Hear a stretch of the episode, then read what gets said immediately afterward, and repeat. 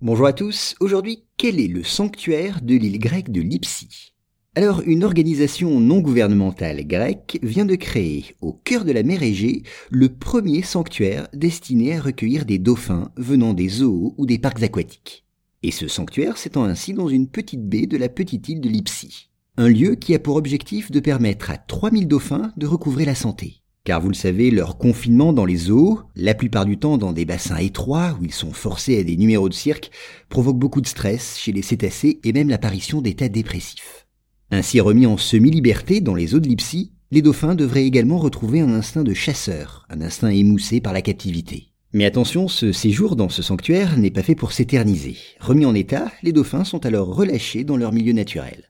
Mais si cet institut grec a créé le sanctuaire de Lipsi, c'est aussi pour respecter la réglementation internationale, qui interdit de relâcher directement en pleine mer des dauphins libérés de captivité. Par ailleurs, la vocation du sanctuaire est plus large. En plus des dauphins venant des zoos, il doit abriter des dauphins blessés, qui seront soignés sur place, ainsi que les représentants d'autres espèces animales, comme les tortues ou les phoques.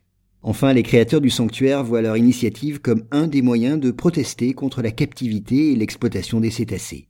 Et d'ailleurs, plusieurs pays se sont déjà rendus aux arguments présentés par les défenseurs de la liberté des dauphins, dont font partie les fondateurs du sanctuaire. En effet, des pays comme le Royaume-Uni, l'Inde ou le Brésil ont déjà adopté à cet égard une législation restrictive qui a entraîné la fermeture des zoos retenant des dauphins. Et bien sûr, ces initiateurs espèrent que le sanctuaire grec contribuera à convaincre les autres pays d'en faire autant.